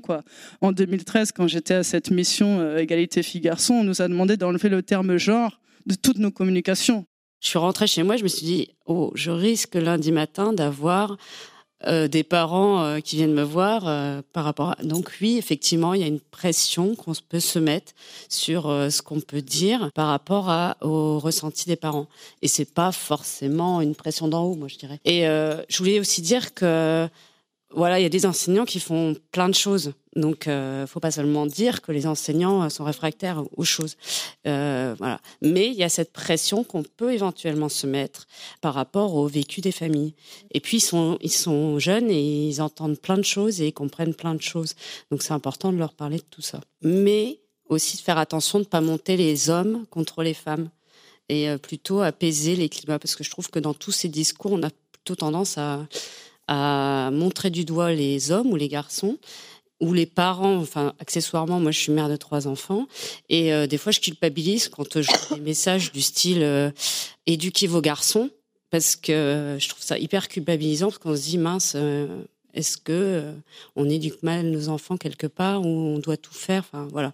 Je trouve que voilà faut faire attention aussi à tous ces discours qui ont le mérite d'être là, mais euh, pas non plus euh, monter euh, les, se monter les uns contre les autres, quoi. D'essayer d'apaiser les choses. Enfin, Et moi, je crois pas que ce soit monter les, les, uns les unes contre les autres. Au contraire, je crois que c'est se rendre compte que, et je crois que c'est Aurélia ou Cédric qui a commencé comme ça, que si on en est encore là aujourd'hui dans un système éminemment sexiste, extrêmement violent, c'est qu'on n'a pas fait le job en fait avant, c'est que les générations avant nous n'ont pas fait le job. Et donc il y a, un concept vachement intéressant de cette. Euh, euh, j'entends vraiment ce que vous dites sur le, truc de la culpabilité. Mais en fait, euh, parfois, la culpabilité, c'est salvateur. C'est aussi cet endroit où on se dit bah, qu'est-ce qu'on fait de cette culpabilité-là? Ça ne veut pas dire que c'est nous qui portons tout sur nos épaules. Ça veut dire juste qu'on a des leviers d'action et que pour peu qu'on en ait un peu et qu'on ait conscience, de, de, ces possibilités de transformation aussi infime soit-elle, il faut y aller. Euh, je rebondis juste sur cette, euh, cette notion aussi de des projets artistiques faits dans des écoles euh, pour en faire beaucoup et depuis une vingtaine d'années. Et pour amener les questions féministes dans les écoles, il y a un truc très pratique. Quand vous êtes enseignant, Armand, tu pourras en témoigner. Donc, je mène avec Armand un, projet en REP plus aussi, cette année sur la chambre d'eau, où je viens poser clairement la, notion des euh, filles-garçons, de la naissance, de la construction genrée, de la liberté, etc. Et c'est super pratique euh, de pouvoir dire c'est de la faute de l'artiste quand les parents viennent nous voir. Donc faites des projets avec des artistes. Comme ça, on dit c'est la faute de l'artiste aux parents et c'est génial, ça marche bien. Vous le faites régulièrement avec Guillaume. Moi, je voulais juste dire une chose avant de passer la parole. D'une part, je, parlais tout à l'heure de terrorisme institutionnel et je pense que aussi le fait que les enseignants vous vous sentiez si vulnérables, c'est aussi que l'institution protège peu en fait. Quand vous vous mouillez, enfin, c'est tout seul que vous vous défendez. Donc ça, ça me paraissait important. Et puis l'autre chose euh, que je voulais dire, et c'est aussi par rapport à ce qui a été dit avant, Mais c'est qu'un point de vue, hein, et c'est le mien, peut-être parce que j'ai beaucoup milité, beaucoup nommé l'oppression, beaucoup machin, et que ça devient plombant à la langue. c'est que je trouve qu'il y a un équilibre aussi à faire. Ça, ça revient aussi sur ce que tu disais sur la banalisation, avec une approche peut-être plus joyeuse, plus empathique, plus sympathique aussi euh, du militantisme. C'est-à-dire que si je te dis éduque ton enfant, c'est parce que je t'aime bien et que je sais que tu en es capable. C'est pas parce que je, pense que tu es nul. je, ne sais pas que je tutoie, hein, mais c'est aussi parce que et de et d'avoir cette capacité aussi de de montrer aux personnes qui nous entourent que malgré tous nos grands principes, on est quand même haut haut. On est humain en fait. On fait de notre mieux. L'autre chose qui est chouette aussi dans les sentiments, c'est d'être dans, dans, les choses aussi le possible de la joie d'une autre société. C'est-à-dire que moi, ce que j'ai l'impression qui nous manque un peu, c'est le muscle de l'imagination de ce que ça serait une société où on ferait ce qu'on veut de notre genre, de notre derrière, pardonnez-moi, hein, mais de et de vraiment d'avoir euh, cette possibilité-là. Et c'est vrai que quand on parle d'enfants, on a aussi un peu envie de leur raconter cette vie, ce possible-là. Et donc d'être dans quelque chose de peut-être un petit peu plus joyeux, et notamment quand vous parliez de clivage fille-garçon, de se dire que aussi, en fait, c'est aussi d'ouvrir la possibilité aux hommes d'être euh, vraiment, euh, d'avoir des sentiments qui sont entendus, qu'on leur projette pas euh, toujours, en fait, la force, le, le truc un peu. et pareil aussi aux filles d'être capables d'être dans un monde où, en fait, quand elles disent non, là, vraiment non, ça soit pas. Ah, mais vraiment, tu ne penses pas que? Et puis l'injonction aux soins, l'injonction à la maternité, le machin, euh, que ce soit ton gamin ou pas, faut que tu aies euh, un amour infini pour euh, lui, elle. Mais je voulais passer peut-être le micro et puis. Merci. je voulais déjà vous remercier parce que j'avais un peu peur en venant à cette table ronde que ça soit très élitiste et fermé, alors qu'en fait il y a des initiatives publiques que vous évoquez, des gens qui sont restés dans l'enseignement. C'est génial aussi parce que on a vraiment envie d'en sortir souvent et franchement bravo et merci et puis pour toutes les initiatives que vous pouvez euh, mener dans des situations euh, bah, de tous les jours et de tout le monde en fait. Donc euh, vraiment merci. Ben, je vais peut-être aussi vous remercier pour avoir évoqué, Madame, le fait qu'effectivement, il faut enseigner le système patriarcal comme étant une notion qui existe et qui est quand même un peu centrale, c'est sûr. Mais cela étant, euh, ben moi, je veux un peu me mettre à dos justement les hommes peut-être, mais euh, je, trouve qu'en fait, ils foutent rien. Parce qu'en fait, là, tout ce qu'on vient d'évoquer, le fait d'éduquer les enfants, si on s'éduque soi-même, euh, aller chercher sur Internet, taper sur Google nos petites questions d'éducation non genrée, tout ça, c'est nous qui le faisons en fait pendant des plombes. Et j'ai religieusement écouté votre podcast pendant ma première grossesse, Monsieur Rostein. Et en fait, tous les hommes qui sont interviewés se vantent de leur paternité moderne et les femmes s'excusent de pas faire assez en fait. Dans tous vos interviews, c'est comme ça que ça se passe. Et je, me dis, euh, euh, en fait, le boulot, il est pas du tout fait. Et euh, tant que tant que ça sera pas tout le monde qui fera le, boulot de s'éduquer soi-même à ces questions de d'éducation à être, parce que bien sûr, faut autoriser les hommes à pleurer. Mais si déjà ils faisaient du taf, ce serait cool en fait. Et c'est vraiment important, quoi, parce que, et puis dans l'éducation, ça, se ressent aussi, parce que qui dans l'enseignement ici prend en charge ces, ces, problématiques, ces questions, les soulève avec nos petites épaules musclées, certes, mais quand même, il n'y a pas grand monde dans l'enseignement qui, qui fait le taf. Euh, et c'est toujours les mêmes euh, et les mêmes euh, c'est puissant mais c'est les mêmes femmes quoi. Donc voilà. Du coup bah, moi je suis enseignante aussi. Il y en a beaucoup un samedi matin. Et j'enseigne les maths et moi mon, mon prochain but c'est pas grand chose encore une fois. Je vais pas enseigner le patriarcat dans tout son son, système voilà. Mais mon but, c'est de faire en sorte que mes collègues hommes fassent des exercices sur comment ça marche le cycle féminin, comment ça marche les règles. Est-ce que Cynthia va pouvoir prendre ses protections périodiques ou pas pour partir en week-end. Enfin voilà, que les mecs, en fait, les hommes profs de maths, euh, gros bourrins là, euh, puissent euh, enseigner. Donc mon but est de faire un listing.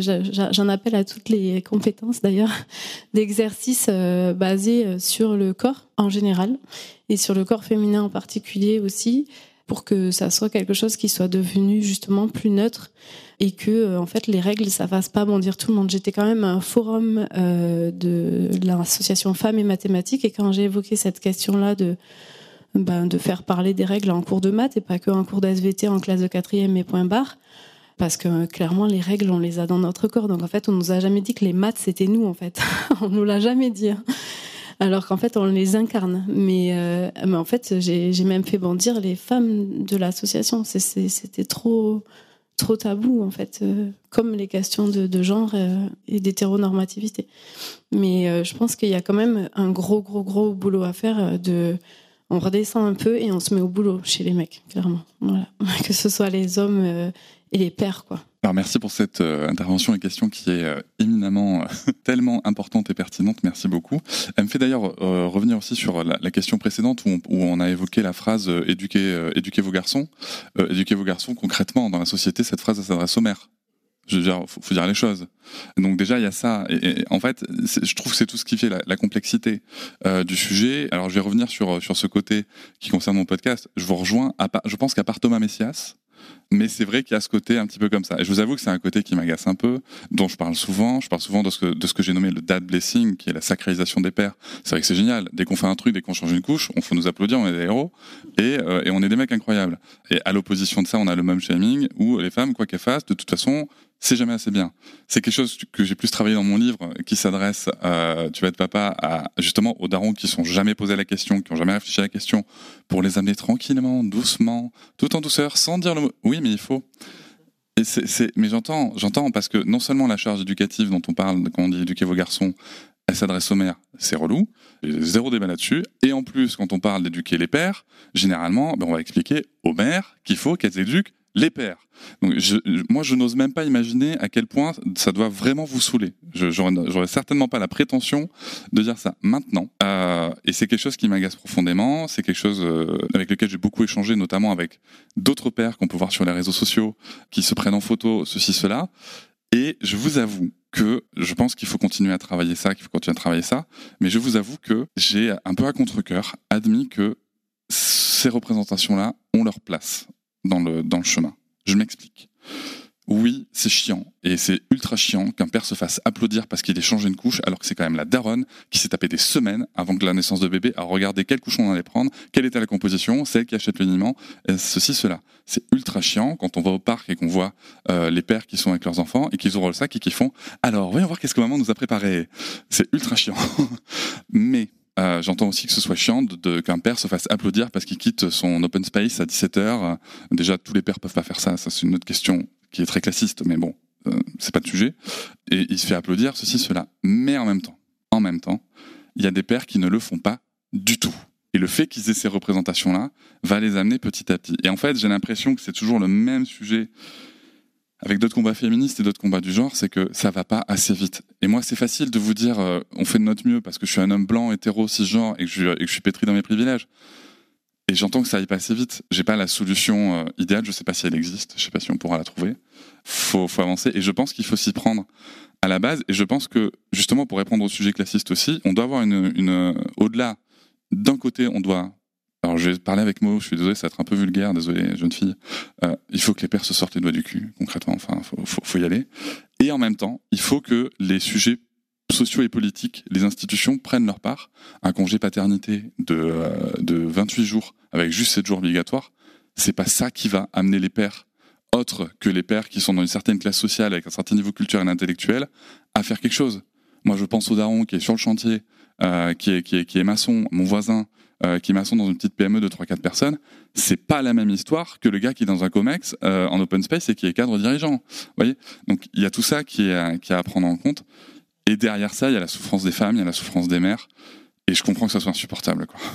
Vraiment. Enfin, je voulais juste vous dire ça. On a deux micros entre quatre mains. Donc on va peut-être prendre ces deux dernières questions et puis conclure si ça vous va, madame. Moi, je voulais juste dire que j'étais totalement d'accord avec euh, ce que la dame Lawa dit. Euh, faut que les hommes bossent, effectivement, parce que nous, on aura, enfin, je suis enseignante aussi, on aura beau faire ce qu'on veut, euh, lire des livres, un tas de choses. Un enfant, l'identification au modèle parental sera prédominante par rapport à tout ce qu'on peut essayer de faire au niveau éducatif, au niveau. Donc, c'est ça qu'il faut faire. Et euh, bon, moi, mes enfants ont 34 et 35 ans, donc euh, ils sont grands. Mais euh, toutes les femmes avec qui je discute qui ont des enfants jeunes, je n'en connais aucune qui ne se plaint pas du manque d'investissement de son mari. C'est grave. Je, voudrais rebondir sur ce que vous dites pour terminer ma réponse à madame en même temps, il y, a, quelque chose de très très important qu'il faut comprendre et qui, et qui, tient justement en compte la construction de l'enfant. Je vais citer mon ami André Stern qui explique de manière relativement simplifiée et mais, tellement pertinente le sujet de l'éducation, c'est nos enfants deviennent principalement deux choses, telles que nous les voyons et telles qu'ils nous voient.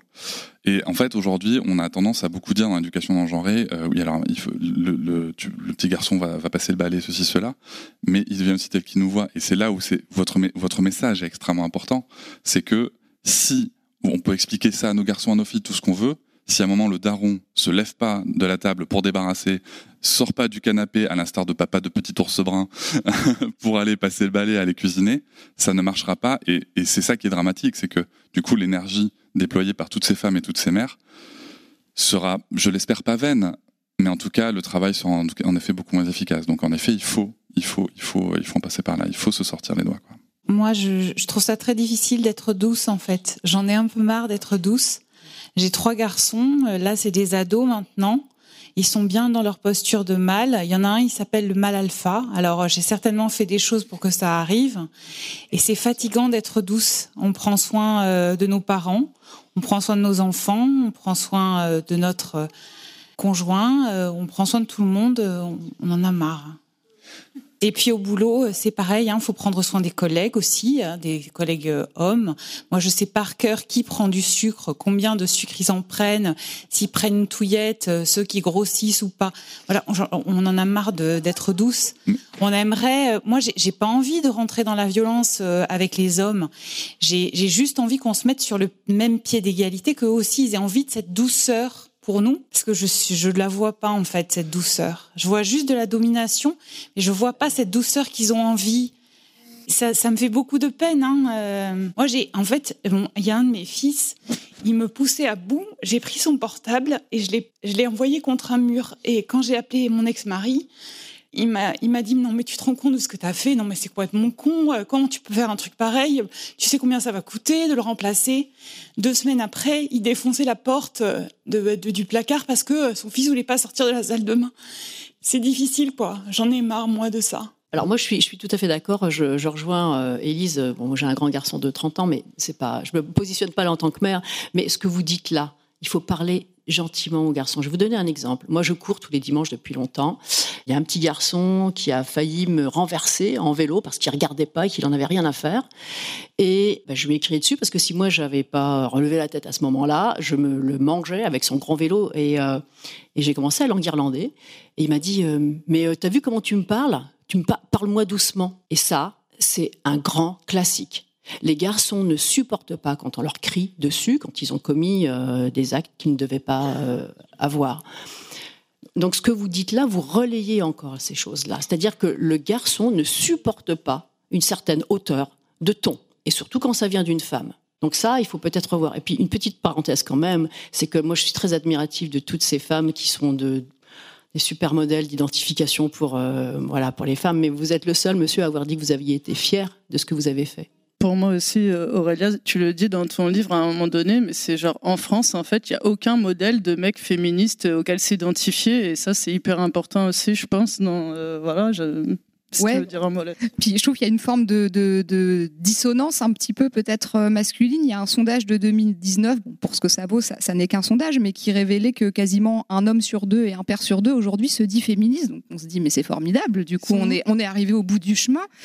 Et pour autant, bah, quand on regarde les statistiques de l'INSEE qui, euh, qui, qui sont désespérément euh, stables, on a toujours euh, 62% des, du travail parental qui est effectué par les femmes, les trois quarts des tâches domestiques par les hommes. alors l'étude date de 2010, peut-être y a-t-il eu une révolution depuis 13 euh, ans, mais manifestement euh, non. Donc moi, c'est vrai que j'ai quand même une vraie question et revient toujours la question de euh, comment embarquer les hommes dans ce combat, parce qu'en fait, à un moment donné, s'il n'y a pas des hommes qui proposent des modèles, des hommes qui sont en position de décideurs, qui décident que les règles de la parentalité en entreprise, par exemple, de, de, voilà toutes ces choses auxquelles on se, frotte doivent changer. Euh, nous, on finit par euh, hurler dans le, dans le désert. Donc moi, c'est vrai que souvent, ironiquement, je dis, mais c'est formidable que la moitié des hommes se disent féministes. Moi, j'ai envie de leur ouvrir grand les bras. Et, souvent, on nous dit, mais les hommes ont-ils leur place dans le féminisme Comment doivent-ils s'appeler? Je crois que là, bah, en fait, ils ont un énorme chantier qui s'ouvre à eux. Par exemple, où sont les manifestations de, de père pour un congé paternité euh, plus long ou un congé parental? Donc pour moi, ça pose aussi des vraies questions, et là qui se posent pas nécessairement aux garçons, mais aux hommes et aux, pères particulièrement. Euh, voilà, donc je, je- j'entends la nécessité, je crois même que c'est fondamental si on veut en fait arriver à des résultats que des hommes s'engagent. Euh, la question de pourquoi ne s'engagent-ils pas, moi je, ne crois pas que ce soit parce qu'on ne leur parle pas assez gentiment. Parfois, c'est vrai, ça arrive, parce que quand on est victime de violence, de, de, de sexisme, en fait, ça, devient compliqué en fait à un moment donné de s'adresser gentiment. Néanmoins, il y a plein de, de- de- d'espaces où les hommes sont les bienvenus, et euh, je pense qu'ils ne viennent pas, soit parce qu'ils pensent qu'ils n'y ont pas leur place, soit tout simplement parce que ça ne les intéresse pas. Euh, il suffit de voir le nombre de personnes, les pourcentages des gens qui écoutent les podcasts dédiés à ces questions, qui achètent les livres. Et encore aujourd'hui, il y a des messieurs dans la salle et c'est euh, très chouette quand même. Je, crois que c'est important. Mais on a envie de dire, ramenez vos copains la prochaine fois et ce sera encore, euh, encore mieux. Mais voilà, je crois qu'il y a, et, je rejoins Madame ce que vous disiez, cette injonction à la douceur, en fait, à un moment donné, elle est étouffante. euh, je trouve, parce qu'on on a affaire à des choses violentes quotidiennement, quasiment, euh, à des degrés divers, et en plus, on se- on s'entend dire qu'il faudrait rétorquer, mais avec douceur et le sourire. Je voudrais faire peut-être euh, un point de synthèse entre beaucoup de choses qui ont été dites, c'est-à-dire que tout à l'heure, vous parliez de, de la culpabilité. hein. On se sent coupable de ne pas en faire assez, de ne pas faire parfaitement, etc. Et j'ai envie d'utiliser un, un slogan féministe du moment, euh, peut-être appliqué à ce qu'on se disait là, c'est-à-dire que la honte doit changer de camp. En fait, la honte de ne pas lever son cul du canapé doit changer de camp. La culpabilité dans laquelle on se morfond euh, souvent, euh, en tant que meuf parent, mais en tant que meuf en général, en fait, doit changer de camp. Et je me demandais si, dans ce que je disais tout à l'heure, il y avait quelque chose à compléter, c'est-à-dire que l'éducation aux sentiments, passer par les sentiments, c'est aussi passer par les sentiments négatifs. C'est-à-dire avoir un enfant garçon qui ne fait pas, il doit avoir aussi honte qu'une fille. Et, je pense qu'on n'examine pas assez souvent euh, ce qu'on fait en matière de d'injonction à une norme de faire des choses et la honte comme outil éducatif en disant euh, tu devrais faire ça quand même. Pourquoi? Est-ce qu'on qu'on le fait réellement de façon égalitaire? C'est peut-être euh, une des questions que m'a évoqué votre euh, témoignage. Merci beaucoup de, vraiment ça ça m'a beaucoup ému euh, parce que je pense qu'on a est beaucoup à avoir des, des expériences similaires. Et effectivement, euh, merde quoi. Et honte. et honte si tu fais pas les choses comme il faut et aie le droit d'être en colère quand les choses ne sont pas faites correctement. Vous lancez un téléphone, il défonce une porte, mais enfin, je, pense qu'on est à peu près sur le même niveau. C'était super. Je ne sais pas quoi dire d'autre que c'était super. J'ai l'impression que beaucoup, beaucoup de choses ont été dites. Euh, Est-ce qu'il y a quelqu'un qui sent un mot de la fin?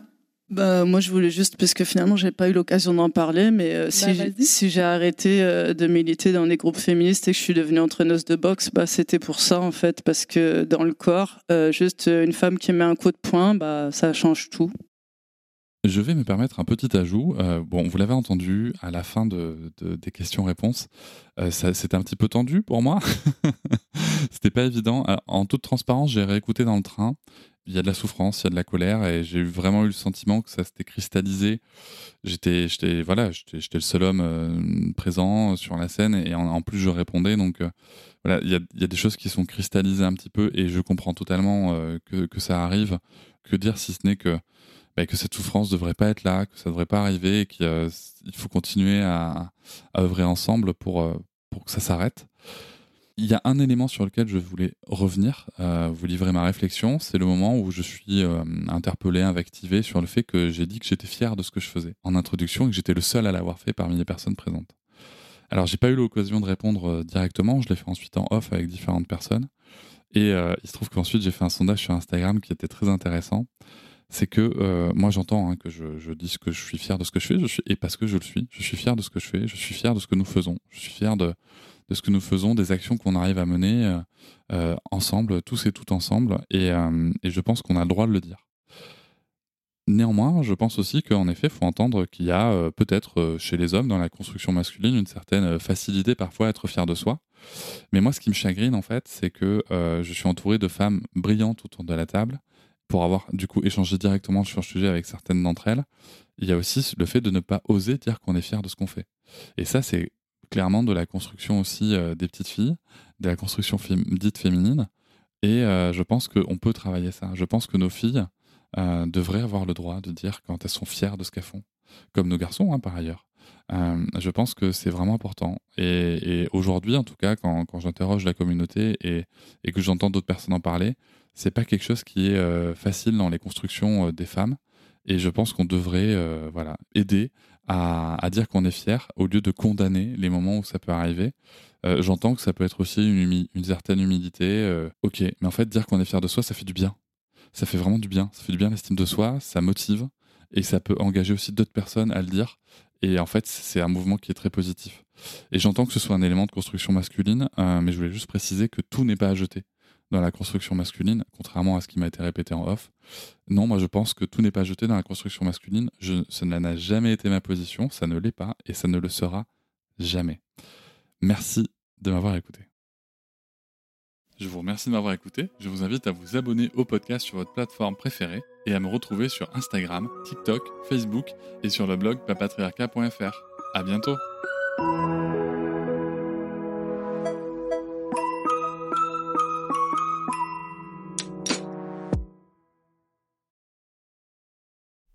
Hop, c'est encore moins. Si tu veux soutenir le podcast, tu peux aussi t'abonner à Papatriarca Plus et découvrir chaque semaine un épisode bonus en plus des 60 déjà disponibles. À découvrir sur tes applis de podcast comme Pocketcast, Castbox ou encore Apple Podcast. À très vite.